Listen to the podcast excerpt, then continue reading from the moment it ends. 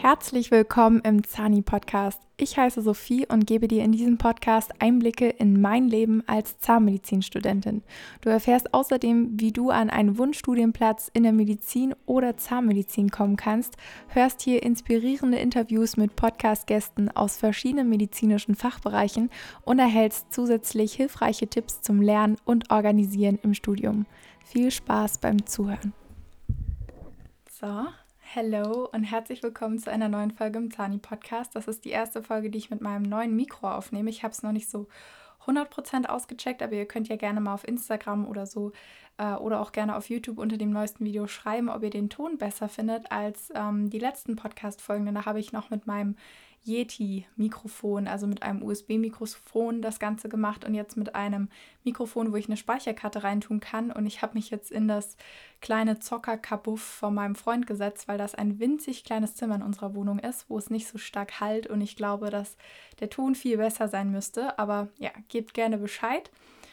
Genau, und in der heutigen Folge wollte ich wieder eine Art Tagebuchfolge machen. Das heißt, ich wollte ganz persönlich sprechen über die vergangene OP-Woche, wie ich das empfunden habe, was mich mitgenommen hat. Ich habe so viel zu erzählen und ich möchte das irgendwie einfach machen, euch teilhaben lassen an der Woche, die da ja eigentlich nur aus fünf Tagen im OP bestand, aber die so ereignisreich für mich war und so prägend und ja, ich bin ultra fertig, jetzt wo ich das hier gerade aufnehme, weil ich halt jeden Morgen um 6 Uhr aufgestanden bin, im Dunkeln, in der Dunkelheit in die Uni gegangen bin und auch, wo es dunkel war, erst wieder rauskam. Aber ja, es war eine super coole Erfahrung auch, super anstrengend und ähm, ja, ich möchte euch da einfach so ein bisschen mitnehmen und euch ähm, Einblicke geben in diese Woche und wie sie für mich war.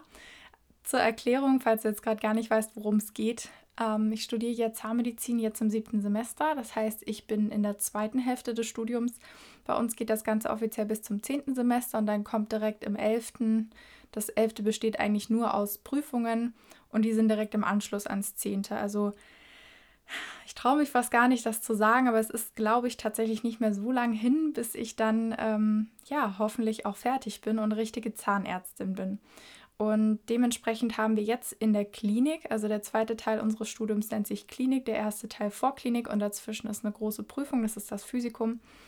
Ähm, und jetzt im zweiten Teil merke ich schon, dass es sehr viel praktische Inhalte sind, sehr viel klinische Inhalte. Also wir sind bei vielen Sachen in der Zahnklinik eingeteilt, ähm, helfen da aus, ähm, dürfen teilweise auch schon selber ein bisschen was machen. Ähm, ich will jetzt nicht zu viel vorweggreifen, aber ich habe wirklich richtig coole Sachen machen dürfen, auch im OP. Und die vergangene Woche, von Montag bis Freitag, war ich in der Mundkiefer-Gesichtschirurgie. Das ist eine komplette Abteilung und um Mundkiefer-Gesichtschirurg zu werden, musst du Humanmedizin und Zahnmedizin studieren. Also ganz schön zeitintensiv und ähm, ein sehr ja, aufwendiger Facharzt. Also keine Ahnung, ähm, ich habe auch einen Kommiliton mit zugeteilt gehabt, der auch von vornherein gesagt hat, er will unbedingt Kieferchirurg werden und der war danach noch begeisterter davon.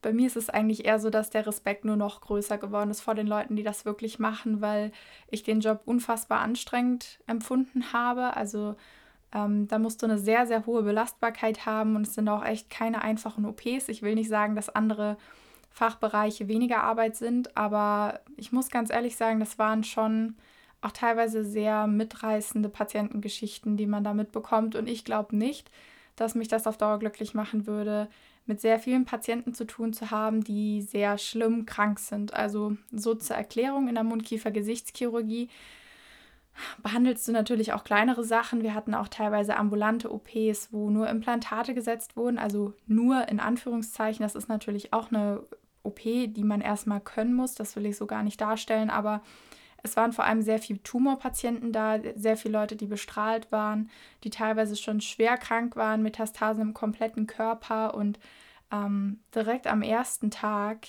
war ich dabei, als äh, große Teile vom Unterkiefer abgenommen wurden und durch Beckenkamm ersetzt wurden. Also ja. Aber ich glaube, wir fangen am besten mal vorne an, ähm, wie alles angefangen hat. Also, ähm, am Montag war ich mit meinem Kommiliton zusammen. Wir waren nur zu zweit im OP eingeteilt. Normalerweise sind es mehr Studenten, aber wahrscheinlich auch wegen der aktuellen Corona-Symptomatik sind wir weniger, damit halt ja Risiko minimiert wird und so.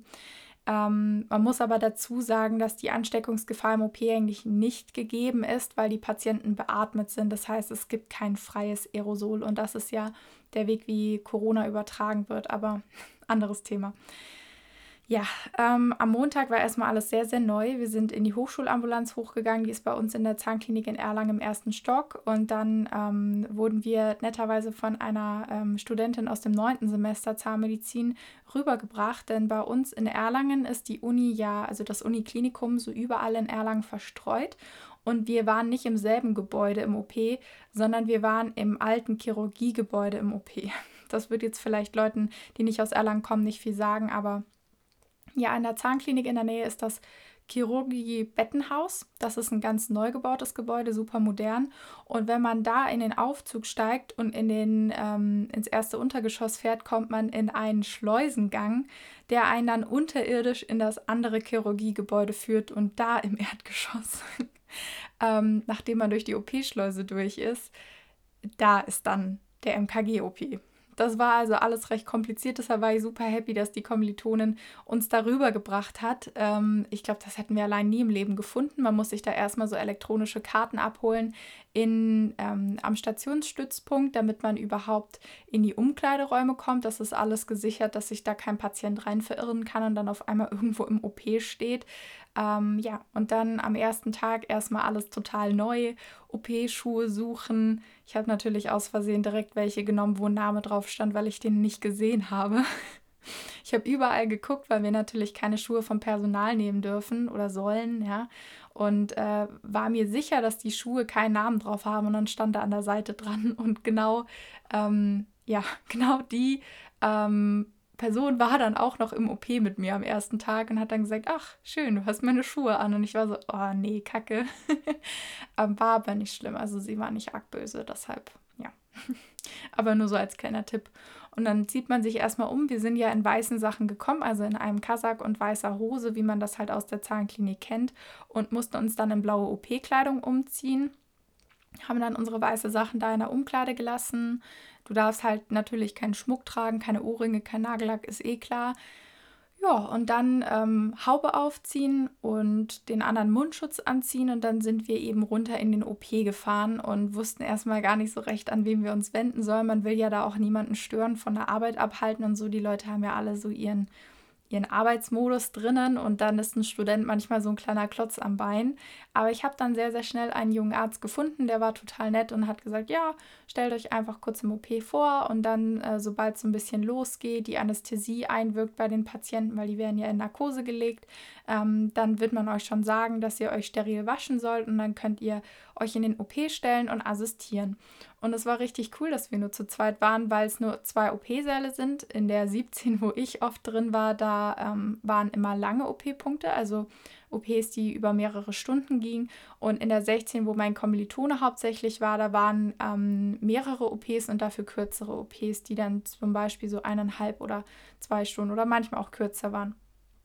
Ja, und dann äh, bin ich also erstmal in die 17 gegangen. Wir haben da vorher irgendwie so kurz gesagt, okay, gut, dann gehe ich in die 17 und du in die 16. Das war dann schnell abgehandelt und ähm, habe mich dann da kurz vorgestellt, so zwischen Tür und Angel. Man geht jetzt da nicht zu jeder Person hin und gibt die Hand. Das ist ja sowieso mit Corona, äh, macht man ja nicht.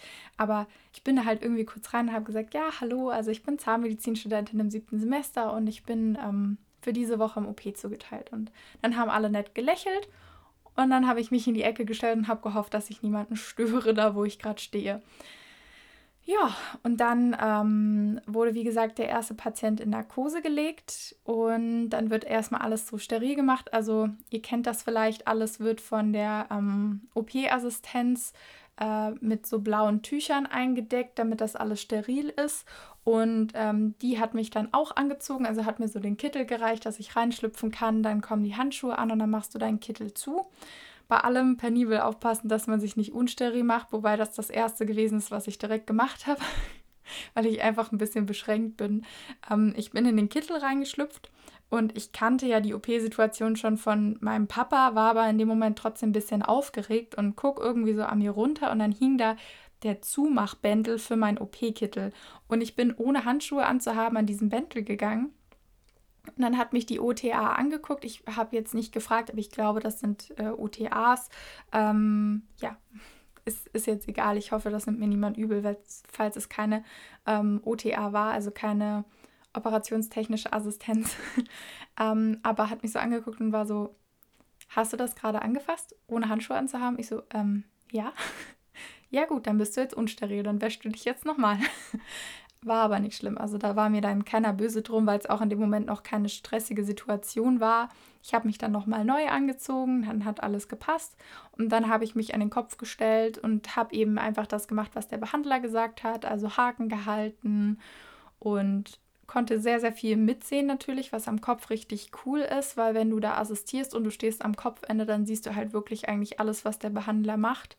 Und ja, es waren direkt am ersten Tag war eine sehr lange OP. Das heißt, ich bin, glaube ich, um 8.30 Uhr oder spätestens um 9 Uhr stand ich dann ähm, steril gemacht am OP-Tisch. Und ja, dann um, ich glaube, 14.30 Uhr habe ich das erste Mal Pause gemacht. Ähm, man hätte vorher auf jeden Fall sagen können, hey, mir wird schwindlig oder ich brauche eine Pause oder ich muss auf Toilette oder so. Aber es war ja auch spannend und irgendwie mein Adrenalinspiegel war glaube ich, hoch genug, dass ich nicht müde geworden bin oder so oder mir langweilig war. Es war echt spannend und dementsprechend habe ich gar nicht gemerkt, wie schnell die Zeit vergangen ist. Ähm, ja, und es waren ähm, zwei Ärztinnen, die behandelt haben. Quatsch, am Anfang war es ein Arzt und eine Ärztin und äh, ja, die waren da am Behandeln und jo, ich will nicht zu sehr auf äh, Details eingehen, weil das halt auch mit Datenschutz zu tun hat und nachvollziehbar wäre, über welchen Patienten ich spreche. Also könnte man vielleicht nachvollziehen. Aber direkt die erste OP, bei der ich dabei war, war eine OP, wo der Unterkiefer durch den Beckenkamm ersetzt wurde. Also ich habe dann gesehen, dass ein anderer Operateur in die Leistenregion ähm, gegangen ist und da praktisch die Schnitte gesetzt hat. Und ja, dann wurde der Beckenkamm dort entnommen und wurde anstatt des Unterkiefers eingesetzt. Das hat eben damit zu tun, dass bei den Patienten eben ja, Zysten, Tumore und so weiter waren und ähm, dann musste man das halt ersetzen und das war wirklich spannend zu sehen, wie das Ganze zugesägt wurde. Also der Beckenkamm wurde so zugesägt, dass er den Unterkiefer gut ersetzen kann und dann wurde das Ganze mit Platten befestigt. Mm, ich habe tatsächlich so ein bisschen Gedanken gehabt vorm Schnitt, also ich habe das, als ich bei meinem Papa im OP assistiert habe, zur Erklärung, mein Papa ist Orthopäde und Unfallchirurg und operiert als Belegarzt, ich glaube, so nennt man das, in der Sana-Klinik in ähm, Schweinau, Nürnberg. Ich weiß nicht, wie das heißt, aber ja, in der Richtung halt.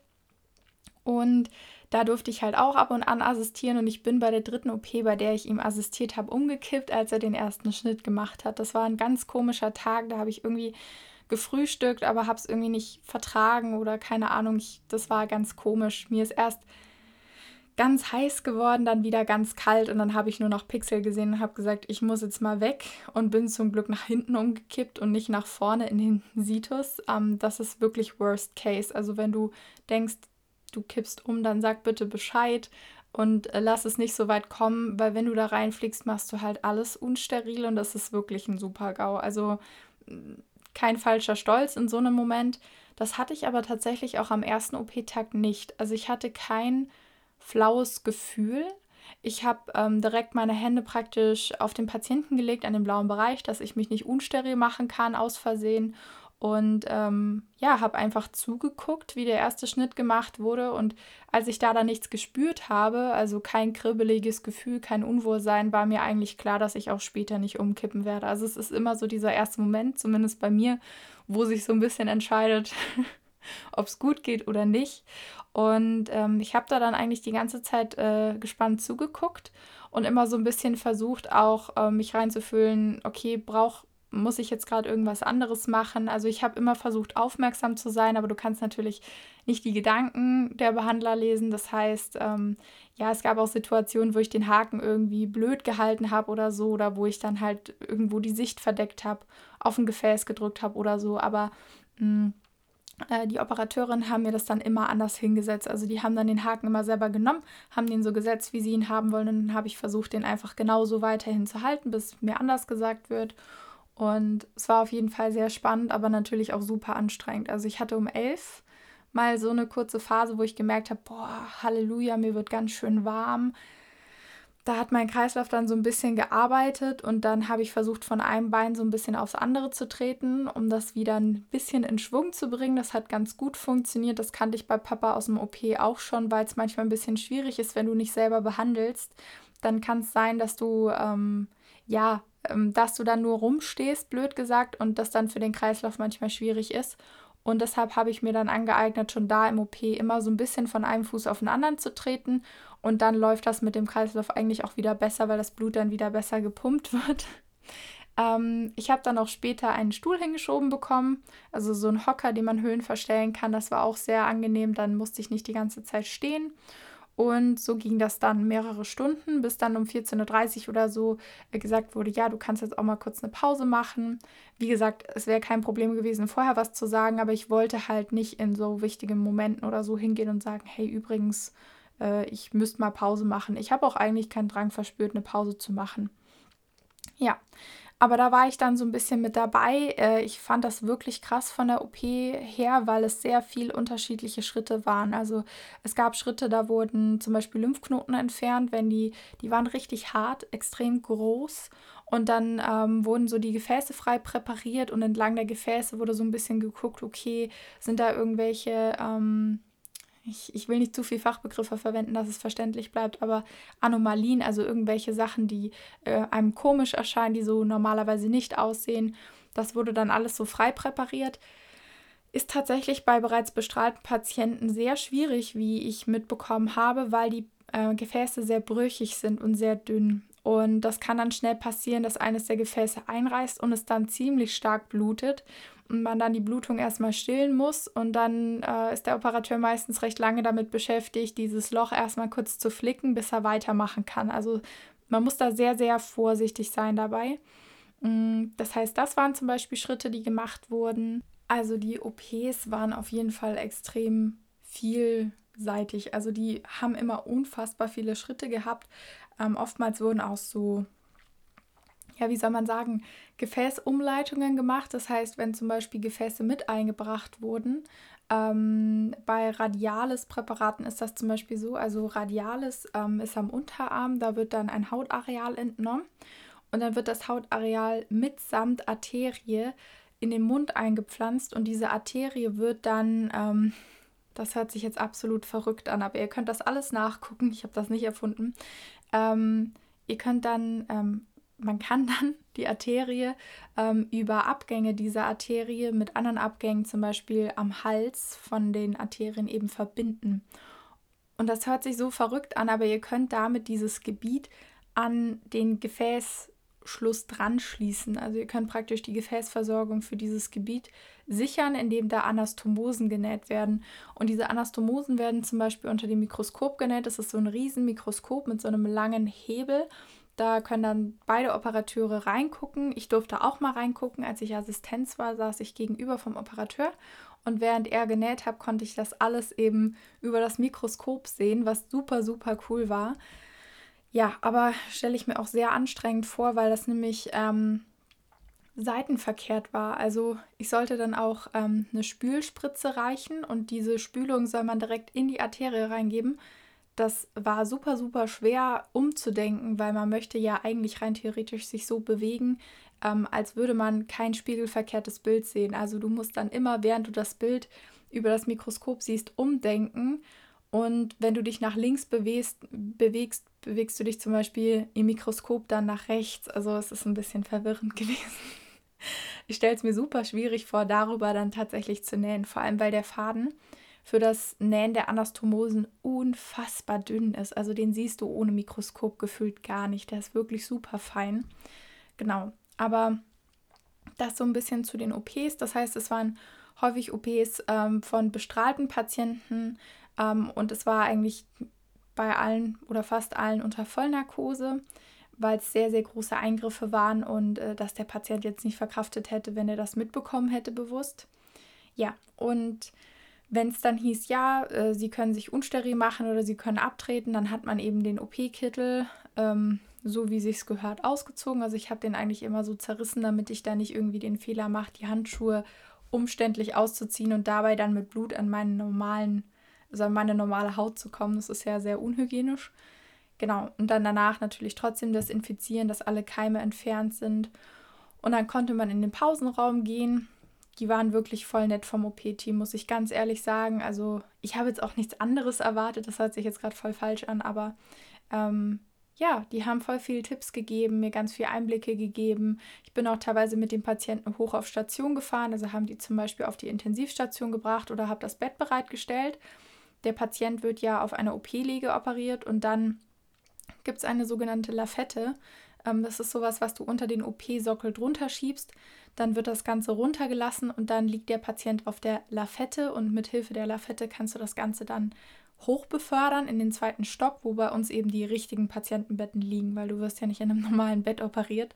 Und ähm, da wird dann der Patient umgelagert. Und die meisten Patienten sind immer auf der Intensivstation noch zur Überwachung geblieben, um eben zu gucken, ob sich die Werte normalisieren, ob das alles so passt, ob nochmal irgendwas passiert oder so.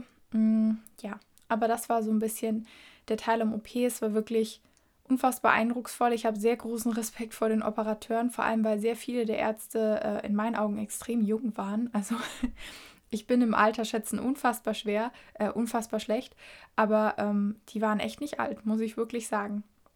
Mein Highlight im OP war auf jeden Fall, dass ich zwei Zähne extrahieren durfte. Ähm, die waren schon extrem locker und dann hat der Operateur zu mir gesagt, so, die zwei dürfen Sie jetzt ziehen. Und dann ähm, habe ich das eben so gemacht, wie wir das im Extraktionskurs auch schon geübt haben, am Schweinekiefer, also mit dem Beinschen Hebel praktisch so ein bisschen versucht zu lockern, vorher die äh, Fasern lösen, die den Zahn in dem Alveolarfach halten, die bindegewebigen und dann am Ende mit der Zange nochmal auslenken, damit der Zahn am besten nicht abbricht. Coolerweise ist wirklich nichts abgebrochen. Bei den Zähnen, die ich extrahiert habe, die sind immer im Ganzen rausgekommen. Das überprüft man danach auch immer nochmal. Und ähm, ja, es war wirklich, wirklich cool. Und an ich glaube, am vorletzten Tag im OP durfte ich auch eine Platte bohren und schrauben. Also keine Sorge, keine Löcher, die essentiell waren oder super schwierig zu bohren, sondern die Platte war praktisch an beiden Enden schon befestigt und dann waren noch Zwischenlöcher, die auch befestigt werden mussten, natürlich am Unterkiefer, damit das wieder richtig verheilt. Und die durfte ich dann bohren. Ähm, das war auch richtig cool, ehrlich gesagt. Ja, hat voll Spaß gemacht. Und das sind irgendwie so Momente, in denen man ja, einfach sich gut fühlt und sich motiviert fühlt und bestätigt fühlt. War schön, ja. Ich mochte das sehr im OP. Ich habe dann am Mittwochabend noch einen sehr zersprengten Stracciatella-Kuchen gebacken, weil das so ein bisschen Tradition ist, dass wenn man Zahn extrahieren darf, dass man dann einen Kuchen vorbeibringt. Und äh, ich habe mir echt Mühe gegeben, aber ich bin komplett Koch- und Back untalentiert und habe es geschafft, diesen Kuchen zu weit nach oben zu legen, obwohl ich schon dachte, dass das mittlerer Rost war, aber es war scheinbar eine zu kleine Form. Der Kuchen ist aufgegangen, oben an dieses Heizrohr rangekommen im Ofen und war einfach kohlrabenschwarz. Was habe ich gemacht? Diesen schwarzen Teil komplett abgeschnitten und dann Schokoglasur drüber. So hat es mir eine Freundin geraten. Und dann war ich so, oh je, der Kuchen ist so schlecht. Die werden sich sicher beschweren und habe schon überlegt, ob ich noch irgendwie in der Schnelle in der Früh um sieben irgendwo einen Kuchen kaufen kann. Aber keine Chance. Die beim Beck oder so haben ja auch nur so Schnitten und das hätte ich auch kacke gefunden, äh, da einfach so Schnitten zu kaufen, keine Ahnung. Aber ähm, meine Kommilitoninnen haben das dann rübergebracht. Ich bin am Donnerstag ja in der Hochschulambulanz gewesen und hatte gar keine Schleusenkarte mehr, sogar keine Möglichkeit rüber in den OP zu kommen, um denen das zu geben. Und deshalb habe ich es ihnen in die Hand gedrückt und habe gesagt, dass es sie ausrichten soll, dass es mir sehr leid tut und dass ich gerne noch mal einen Kuchen back, falls der inakzeptabel ist. Aber sie haben gemeint, dass sich das Team sehr gefreut hat und ja, genau. Ähm, ja, meine zwei Kommilitonen waren dann Donnerstag und Freitag im OP eingeteilt. Und da habe ich das dann übernommen, dass ich die am Donnerstag früh kurz rübergeführt habe, weil, wie gesagt, ganz ehrlich, ich hätte da allein nicht hingefunden. Und ähm, ja, dann waren wir eben, also mein Kommilitone und ich, Donnerstag und Freitag in der Hochschulambulanz. Und die Hochschulambulanz mh, hm, ist so typisch, wie man das von Fotos aus dem Zahnmedizinstudium kennt. Also da gibt es Behandlungsstühle und die sind nur durch so Glasplatten voneinander getrennt, also nicht komplett aus Glas, aber eben nicht 100% getrennt, also keine komplett alleinigen Zimmer, die isoliert voneinander sind. Und es gibt so einen großen Vorraum, ähm, wo es dann auch Schränke gibt, wo man alle möglichen Verbrauchsmaterialien sich holen kann, äh, Verbandsmittel und alles drum und dran.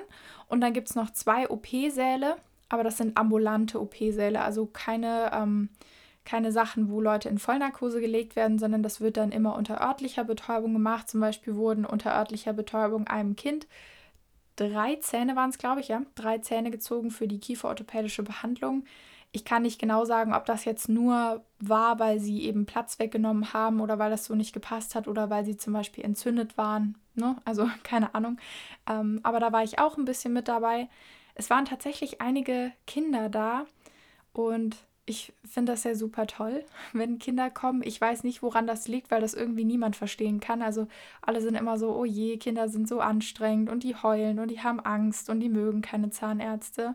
Aber ich hatte als Kind oder generell nie Zahnarztangst, weil ich auch nie negative Erfahrungen beim Zahnarzt gemacht habe ich habe auch nie Schmerzen beim Zahnarzt gehabt. Ich habe auch nie eine Spritze beim Zahnarzt bekommen, weil meine Zähne immer sehr unproblematisch waren und dementsprechend ja, gab es da für mich nie Grund dazu, Angst zu haben. Aber ich fand das trotzdem voll süß, ähm, äh, da so ein bisschen dabei zu sein und das mitzubekommen, weil ich finde, dass man gerade da von den Ärzten sich sehr viel abgucken kann, ehrlich gesagt, weil ähm, es teilweise gar nicht so einfach ist, auf ein Kind richtig einzugehen. Also bei einem Erwachsenen kannst du natürlich mit Vernunft argumentieren und sagen, Herr XY, Sie haben hier Schmerzen, wir müssen das jetzt behandeln. Wahrscheinlich wird die örtliche Betäubung wegen der akuten Entzündung nicht so gut wirken. Es kann wehtun, aber dann sind sie es los. Bei einem Kind kannst du so nicht argumentieren. Das funktioniert nicht. Ähm, dem Kind ist das total egal, das will keine Spritze und das würde wahrscheinlich mit einem entzündeten Zahn lieber jahrelang rumrennen, als sich eine Spritze geben zu lassen, damit der Zahn entfernt oder behandelt werden kann. Aber ja, ich fand, die Ärzte sind damit immer sehr verständnisvoll umgegangen und trotzdem war das nie so, dass man so das Gefühl hatte, die Kinder tanzen denen auf der Nase rum. Also die haben dann am Ende schon immer die Behandlung ordentlich durchführen können. Mm, ja, es war echt cool. Also ich habe das Gefühl, MKG ist ein extrem vielseitiger Bereich, wo man ganz viele unterschiedliche Krankheitsbilder auch sieht. Es war natürlich auch zur Tumornachsorge einige Patienten da. Und das ist auch etwas, worauf ich eingehen wollte, weil ich es nur ehrlich finde und weil das auch mit dazugehört. Ähm, das ein Grund, obwohl mir das extrem viel Spaß gemacht hat, ich mich da mit den Leuten sehr gut verstanden habe und so, ähm, warum für mich MKG nicht in Frage käme, der persönliche Aspekt ist. Also ich bin jemand, den das, glaube ich, emotional zu sehr mitnehmen würde, Patienten zu behandeln, von denen viele schwer krank sind. Und ich habe in diesen paar Tagen in der MKG sehr viele schwerkranke Menschen gesehen.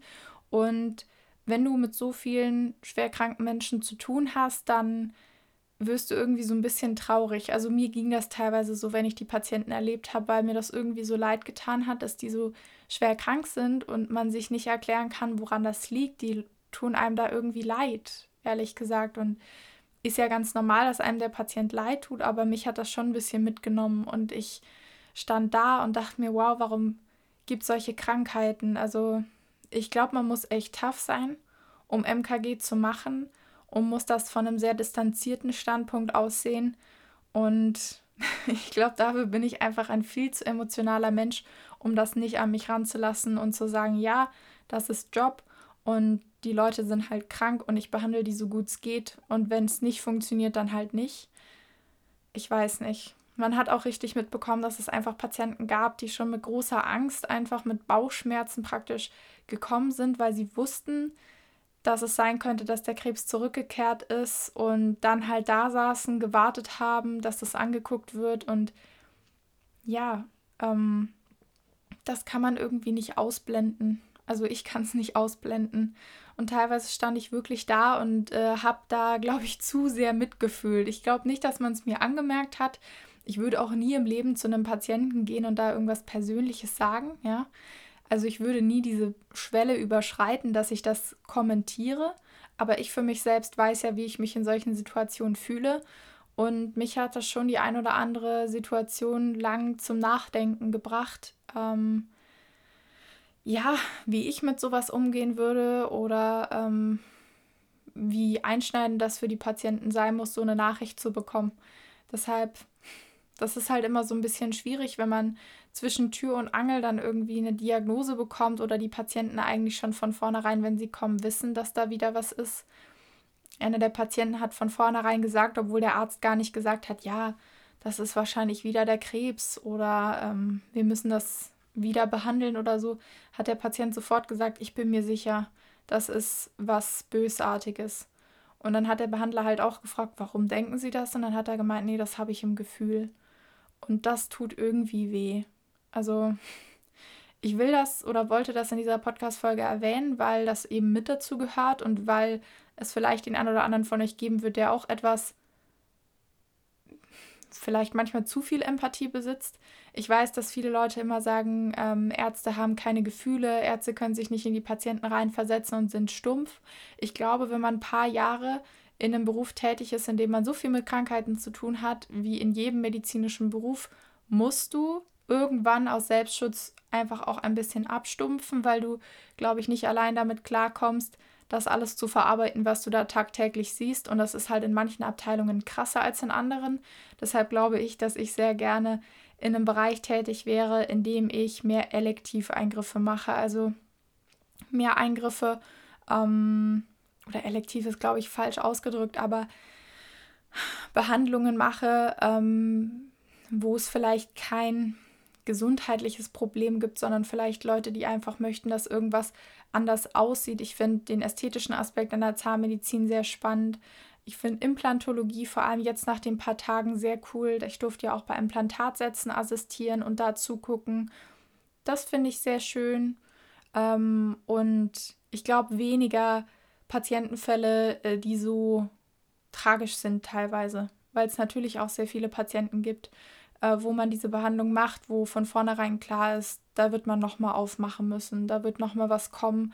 Ähm, viele der Patienten waren schon längst behandelt. Also da hat man schon allein anhand der OP-Narben gesehen, dass die schon mal behandelt wurden. Und ja, ist einfach schwierig, ehrlich gesagt. Aber ich will auch nicht so tun, als wäre ich hier ein super harter Hund und mich würde das nicht jucken. Es wäre auch ein bisschen bedenklich, wenn mich das nicht jucken würde. Ähm, aber das ist auf jeden Fall auch ein Grund, obwohl mich das extrem fasziniert hat und ich das richtig toll fand und auch sehr viel Leidenschaft einfach gespürt habe in der vergangenen Woche, dass ich ganz klar sagen kann, dass das kein Bereich ist, äh, in dem ich mich später sehe. Aber ich finde das toll, dass wir im Studium diese Einblicke bekommen, eben weil man sich dann auch später sicher sein kann, dass man sich für einen Bereich entscheidet, in dem man glücklich ist und den man auch verträgt auf lange Sicht. Deshalb, ja, sorry für diesen emotionalen äh, Real Talk hier an der Stelle, aber ich finde es wichtig, das zu sagen. Ähm, und ich finde es wichtig, auch ähm, im Medizinsystem offen damit umzugehen, dass Leute keine Maschinen sind und dass man dieses empathische Mitfühlen nicht abstellen kann, wenn man einfach jemand ist, der generell ähm, sehr mitfühlend erzogen wurde. Keine Ahnung, ich bin ja wenn ich irgendwie einen traurigen Film sehe oder sowas, bei Zeichentrickfilmen teilweise heule ich mit. Und natürlich weine ich nicht in der Zahnklinik, um Gottes Willen. Ja, das hilft ja dem Patienten auch nicht. Aber du kannst das halt nicht abstellen. Und es gibt eben Leute, die berührt das weniger und es gibt Leute, die berührt das mehr. Und beides ist nicht falsch. Ja, genau. Das war das Wort zum Sonntag im wahrsten Sinne des Wortes. Diese Folge kommt ja auch Sonntag online. Falls du den Podcast cool findest und du hörst das Ganze auf Apple Podcast oder irgendwo anders, wo man den Podcast bewerten kann, würde ich mich riesig über eine Bewertung von dir freuen. Ähm, ansonsten gerne auch über ein Abo zum Podcast und du kannst mir super gerne auf Instagram, YouTube oder auf anderen Kontaktwegen schreiben, wenn du dir irgendein bestimmtes Thema wünschst, worüber ich sprechen soll. Ich bin schon sehr gespannt auf die Audioqualität, wenn ich das Ganze hier bearbeite wünsche dir jetzt einen tollen Tag und hoffe, dir hat dieser Einblick in meine Woche in der Mundkiefer-Gesichtschirurgie gefallen. Ciao!